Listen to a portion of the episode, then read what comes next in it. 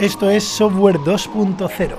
Soy Andrés Torrubia y este es un nuevo podcast donde hablaremos de inteligencia artificial. En este primer episodio entrevistaremos a Oriol Viñals, uno de los creadores de Alpha Star, una inteligencia artificial que es capaz de jugar al videojuego StarCraft 2 de Blizzard. Y no solamente jugar, sino jugar con un alto nivel de destreza, quedándose en el top 0,2% mundial de jugadores del StarCraft 2. Buenas, Oriol. Lo primero, bienvenido al podcast y nos encantaría que nos contaras tus orígenes y cómo entraste en este mundo apasionante de la inteligencia artificial. Um, hola, pues muy buenas, muchas gracias Andrés por invitarme al podcast. Es un placer hablar con los oyentes y explicar un poco lo que será seguramente un poco la historia personal de, la aventura de estar trabajando en inteligencia artificial ahora mismo en DeepMind, que forma parte del ecosistema de compañías en Google, y también intentar a ver si podemos darle un poco de, sentido y, y, explicar al menos de forma intuitiva y también con un poco de detalle de lo que va la inteligencia artificial o lo que llamamos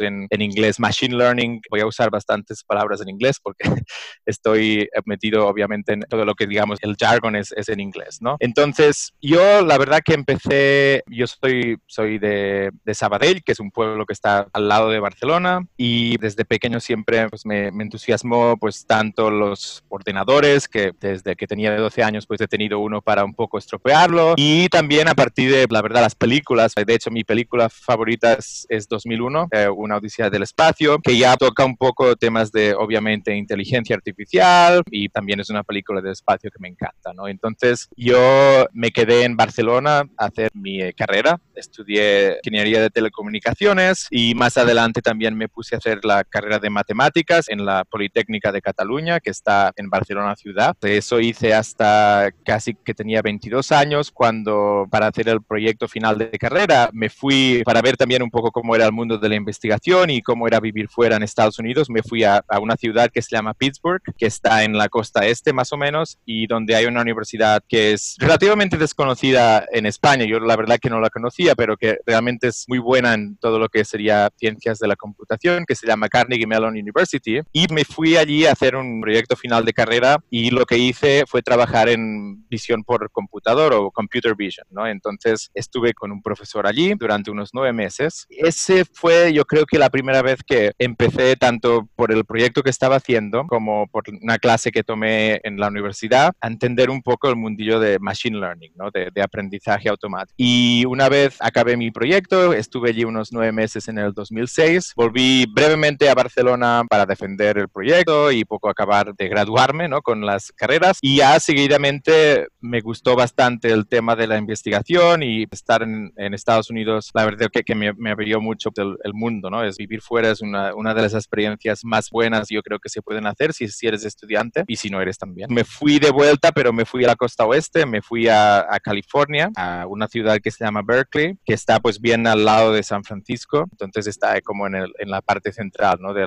lo que sería la costa oeste. Allí pasé unos meses como de visitante porque no estaba muy alineado con lo que digamos sería el tema de aplicaciones a universidades y tal, pero una vez me di cuenta que me gustaba mucho el sol y la costa oeste porque hace mucho sol, el, el, clima la verdad es que es muy bueno. Tuve la suerte de obtener una beca Caja Madrid, de hecho, que no creo que ni Caja Madrid exista hoy en día, pero tuve la suerte de tener la beca. Creo que tuve la beca el mismo año que Pablo Iglesias, por cierto, pero bueno, eso es una anécdota. Eh, tendré una foto por ahí que estamos los becados con él. Empecé una, un máster, de hecho, primeramente, porque no estaba muy claro si yo quería hacer el doctorado. Me fui a San Diego, que está la, la parte bien cerca de México, incluso un mejor clima y más calor, me fui un año allí, hice mi maestría o mi máster en ciencias de la computación y luego ya vi muy claro que quería hacer investigación y me fui a continuar con el doctorado, que fueron ya cuatro años más en Berkeley. Primeramente viví en la costa oeste y eso pues lo hice básicamente del 2009 al 2013 y una de las cosas que pasaron durante sobre todo los veranos es que en Estados Unidos es muy común cuando llega el verano irte a hacer lo que se llaman internships, que serían como unas estancias a, pues, a varias compañías. Y yo hice bastantes internships, fíjate que creo que hice cinco en total Eh, hice cuatro en Microsoft o Microsoft, como lo pronunciamos en España, que es en Seattle, que sería la parte norte de la costa oeste. Y el último año, bueno, el último año no, el último año no hice ningún internship porque tenía que escribir mi tesis, pero el penúltimo año me fui a Google, donde estuve de intern en Google Brain y también donde en ese tiempo estaba de intern también Jeffrey Hinton, que pues es uno de los pioneros del Deep Learning. Bueno, después de ya estaba acabando con el doctor. Hinton estaba, el Jeffrey Hinton, el famoso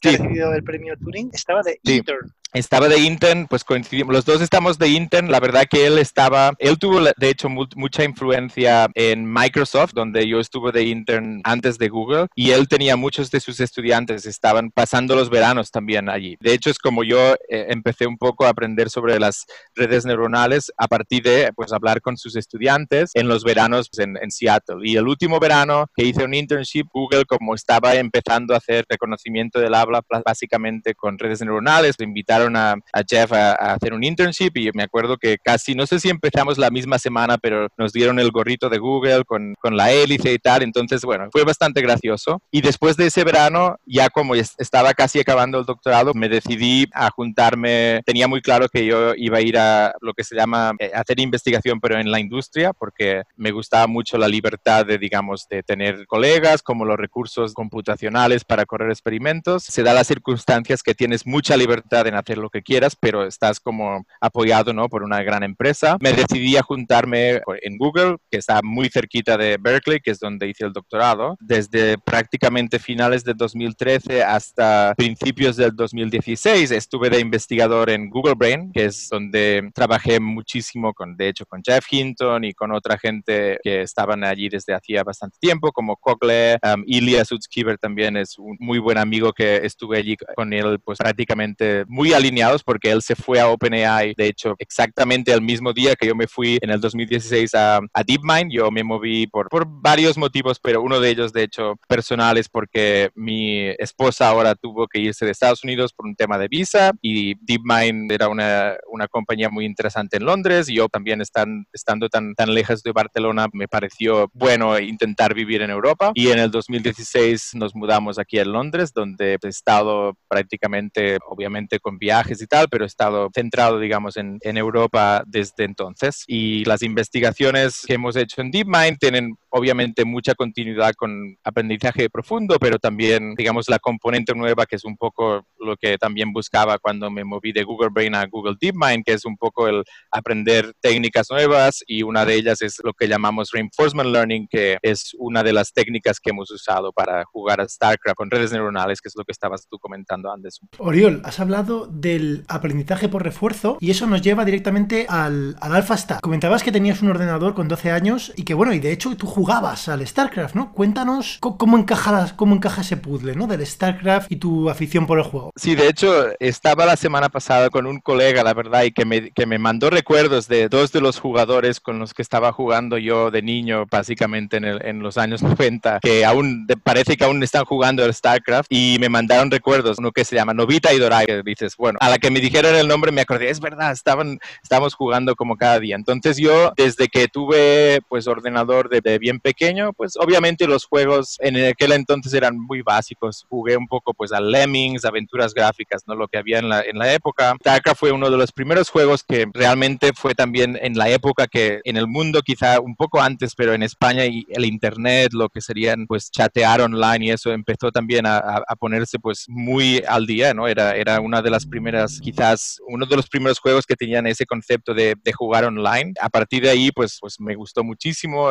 hice muchísimos amigos de todo el mundo, pero también de España. Pude viajar pues a varios sitios gracias a jugar al juego, al StarCraft original que salió en el, en el 98. Y bueno, pues ahí se quedó, ¿no? Yo, yo jugué pues unos tres años, bastante competitivo, pero en aquel entonces obviamente todo era bastante menos serio, ¿no? No había ni los streamers ni todo esto que hay ahora, pero la verdad que estaba seguramente pues eh, ganando alguna competición a nivel de ciudad y, de país, ¿no? O sea, llegó la universidad, me fui a estudiar telecos y luego matemáticas y decidí, pues bueno, ya paro de jugar al StarCraft eh, y no dedicas tiempo, no, pues pierdes un poco, ¿no? La práctica y preferí pues dejarlo y lo dejé y no hay, fíjate que luego pasaron muchos años, pasaron como, a ver, unos nueve, nueve años desde que dejé de jugar, justamente estaba de verano en uno de estos internships en Microsoft y yo vuelvo a Berkeley y me dicen, mira, hay unos, unos que están, que son de, de lenguaje, de Natural Language Processing, hay un grupo en Berkeley, obviamente, en el, en el, en el departamento, pero fíjate que están haciendo un proyecto un poco, un poco raro y están intentando pues crear un, un agente, un robot que juega a StarCraft con pues cosas de Machine Learning y como sabían que yo había, jugado, pues yo llegué y me junté con ellos casi las últimas dos semanas antes de, de que ellos sometieran su, su, programa a una competición que de hecho este que aún está pasando. Creo que esa fue el 2009, pero cada año pues hay una competición donde la gente crea sus programas que juegan para pues poco ver cómo qué tal el progreso en crear inteligencia artificial que juegue este juego. Entonces en el 2009 me junto con el equipo a muy última hora, la verdad que yo hice no mucho, pero como experto del juego al menos me tuvieron ahí pues intentando pues averiguar cómo hacer que el sistema jugara mejor. La competición pasó, de hecho ganamos la competición, pero todo esto es máquina contra máquina, ¿no? Digamos. Fue muy divertido, se acabó la, la competición y pues seguimos todos con nuestras, nuestro, nuestras tesis, no escribí mucho de, sobre esto en, en mi tesis, la verdad, pero una vez en, en, Google Brain y justo cuando DeepMind fue comprada por Google, DeepMind fue conocida justamente por tener ese sistema que juega a juegos de Atari muy bien y me acuerdo que el día que conocí a Demis, que él vino a, pues, a Mountain View, que es donde está Google, pues hubo una conferencia entre pues, gente de Google Brain, gente de, gente de DeepMind para entender y, y conocernos un poco todos, ¿no? Me acuerdo que yo di una charla justamente de mi experiencia en crear un agente que jugara StarCraft desde Berkeley y Demis me dijo, tienes que venir a, a Londres y, y, hacer esto, ¿no? Y esto en 2014 y yo pensé, bueno, suena bastante difícil, pero, pero sí, es, es, es divertido, ¿no? Y quizás hacerlo todo con una red neuronal en vez de lo que estábamos haciendo en aquel tiempo, que era más como programar un agente, parecía, bueno,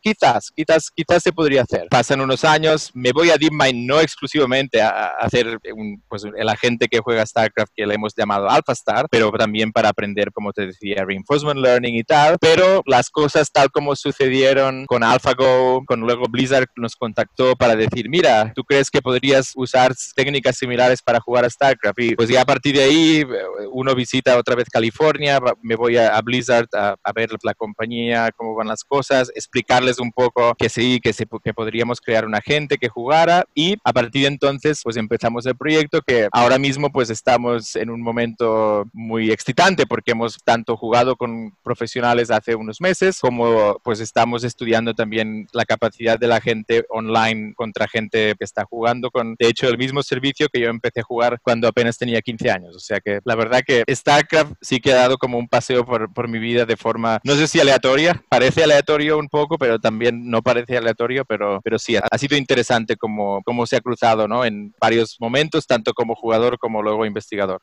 cuando Oriol habla de Demis, se está refiriendo ni más ni menos que a Demis Hassabis, el cofundador de la empresa inglesa de inteligencia artificial DeepMind, responsable, entre otras muchas cosas, del AlphaGo, un programa de inteligencia artificial que se ha proclamado campeón mundial del juego asiático Go. Repasando la historia de humanos contra máquinas, la primera vez que un ordenador ganó un juego como el ajedrez fue por IBM con el Deep Thought. Sin embargo, el Go, el juego asiático, tiene muchísima más complejidad a nivel simplemente de exploración de posibles jugadas que el ajedrez. Y por eso se pensaba hasta hace poco que íbamos a tardar mucho en crear programas que fueran capaces de ganar al Go, a los campeones mundiales. Sin embargo, esto ocurrió el año pasado. Si no lo habéis visto, hay un documental espectacular que cuenta cómo el equipo de DeepMind, utilizando técnicas de aprendizaje por refuerzo, consigue ganar a los campeones asiáticos del Go. Sin embargo, y volviendo al StarCraft, hay una diferencia simplemente viendo jugar a los jugadores, tanto en el ajedrez como en el Go, son juegos relativamente pausados. Veis que los jugadores pues mueven una ficha y están unos minutos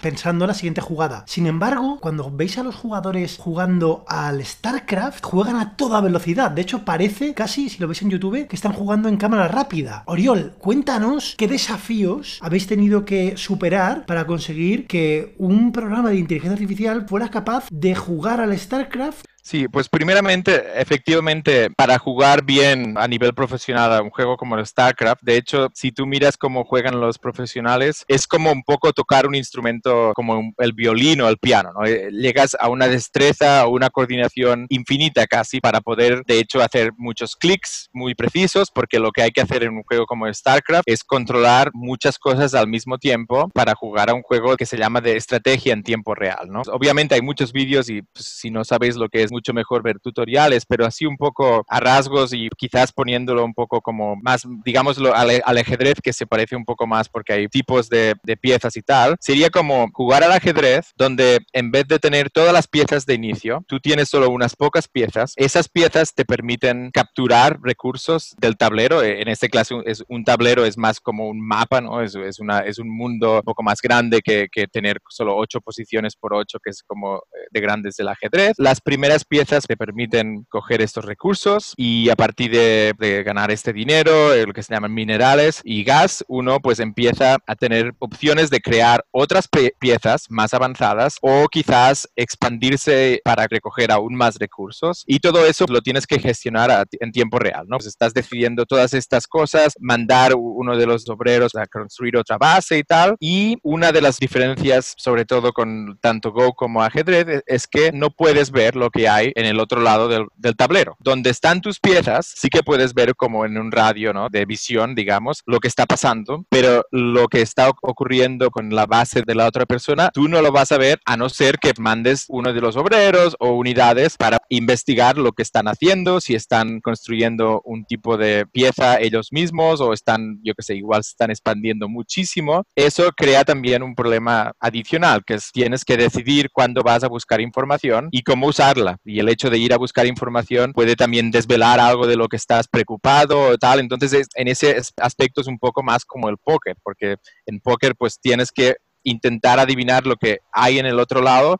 sin verlo. En el caso de StarCraft tú puedes verlo, pero hay que pagar un poco también, ¿no? Tienes que mandar una unidad, también prestar atención, ¿no? Como he dicho, mecánicamente el juego es bastante complejo. Entonces sería como un ajedrez donde empiezas casi sin piezas, tienes que decir qué piezas usar y al mismo tiempo no ves lo que está pasando en el otro lado. Por el tipo de problemas que crea para tanto para un ordenador para jugar como también para un sistema de aprendizaje, uno de los problemas es que cómo interactuar con el juego es mucho más relacionado como usar un, teclado y un, ratón, ¿no? Es, es, mucho más complejo que decir, muevo esta pieza a esta posición, que sería un, concepto mucho más discreto, mucho más, mucho más cercano a un ordenador. En StarCraft el interfaz es mucho más rico en temas de la dimensionalidad, ¿no? Tienes que elegir en qué píxel vas a hacer un clic, si vas a construir una cosa tienes que pulsar pues la, letra B para build y S para supply, entonces lo, lo que decimos nosotros las acciones para jugar a StarCraft son mucho más, el espacio de acciones es mucho más que lo que sería eh, el branching factor, ¿no? Eh, cuando haces un poco de, búsqueda en ajedrez o en Go, StarCraft es, es brutal, es, es, casi, no, no es continuo, pero es, es muy, muy grande. El desafío entonces es titánico, porque no solamente hay que enseñar al sistema a jugar como si usara un API, sino que tienes que limitar casi a nivel mecánico el comportamiento humano. ¿Es así? Claro, entonces eso crea una de las primeras, sin saber si va a funcionar, si puedes entrenar una red neuronal para que entienda lo que hay en el juego y crear una acción. Hay otra cosa muy difícil ¿no? de, hacer, que es cómo simular las limitaciones que estos jugadores que están usando el teclado y, el ratón como si tocaran un violín con esa excelencia, esa precisión, cómo vamos a simular esto, que es uno de los retos más secundarios que primeramente cuando, por ejemplo, cuando yo estaba en Berkeley, como es un problema tan complejo, nos daba igual, ¿no? Pues dices, bueno, vamos a, usar miles de acciones por segundo, que son, es imposible hacerlo como para nosotros sería imposible. Los mejores jugadores hacen cientos de acciones por minuto, pero bueno, como es tan difícil, nos da igual. Vamos a ver si podemos jugar remotamente bien al juego, incluso sin imponer estos límites, ¿no? Pero ya cuando llegas a, un punto de que los algoritmos empiecen a ser buenos, eh, tienes que pensar un poco, ¿no? ¿Qué tipo de precisión le vamos a dar? Y la verdad que es súper complicado, ¿no? Porque de hecho cuando doy charlas les enseño un poco, bueno, podríamos intentar crear una mano robótica que controle el teclado y el ratón, pero el estado de la robótica hoy en día es muy, la verdad que muy ver. No podríamos intentar jugar a StarCraft con el interfaz real que usamos nosotros, que sería con músculos y con algunas imprecisiones y tal. Entonces tenemos una API, como has dicho bien, que intenta simular bastante cercano a lo que entenderíamos como las acciones que usas cuando combinas el teclado y el ratón en StarCraft, pero efectivamente no podemos modelarlo absolutamente todo. Entonces, aparte de limitar un poco las acciones, como cuántas acciones puede hacer el ordenador por minuto, hay pocas cosas más que podemos hacer porque es bastante complejo, pero a partir de mucho feedback que recibimos de las partidas que jugamos en enero y como también tenemos después de jugar contra Tielo en particular, que es uno de los profesionales que nos ha ayudado en el proyecto, iteramos un poco en el diseño de qué limitaciones le podemos poner a AlphaStar para que juegue como en teoría tiene que jugar, sin abusar, digamos, mecánicas que serían imposibles, aunque también hay un grupo de gente que nos dice, pues da igual, un ordenador no, no se va a poner nervioso, va a tener unas infinitas, eh, poder clicar en, en, la pantalla y tal, y hay gente que también quiere ver qué pasa si no limitas nada, pero la verdad que hemos eh, estado un poco más para el lado de intentar simular que los jugadores tienen que solucionar, que es jugar a StarCraft dadas las limitaciones que tenemos. Jugar a StarCraft dadas las limitaciones del juego. Esto fue lo último que nos dice Oriol. Esta ha sido la primera entrevista. Bueno, os he de confesar que soy un absoluto novato haciendo podcast. Como sabéis, en el mundo del aprendizaje automático, eh, si metes basura, sale basura. En inglés sabéis que está el garbage in, garbage out. Pues aquí ha sido más bien que mi audio era escoria in, escoria out. Así que en los siguientes episodios ya lo mejoraremos. Podéis seguirme en Antor y suscribiros al podcast. Si os gusta la música de fondo, es de un grupo que he descubierto en SoundCloud que se llama Biodrive, Biodrive. Y la canción se llama Revenge.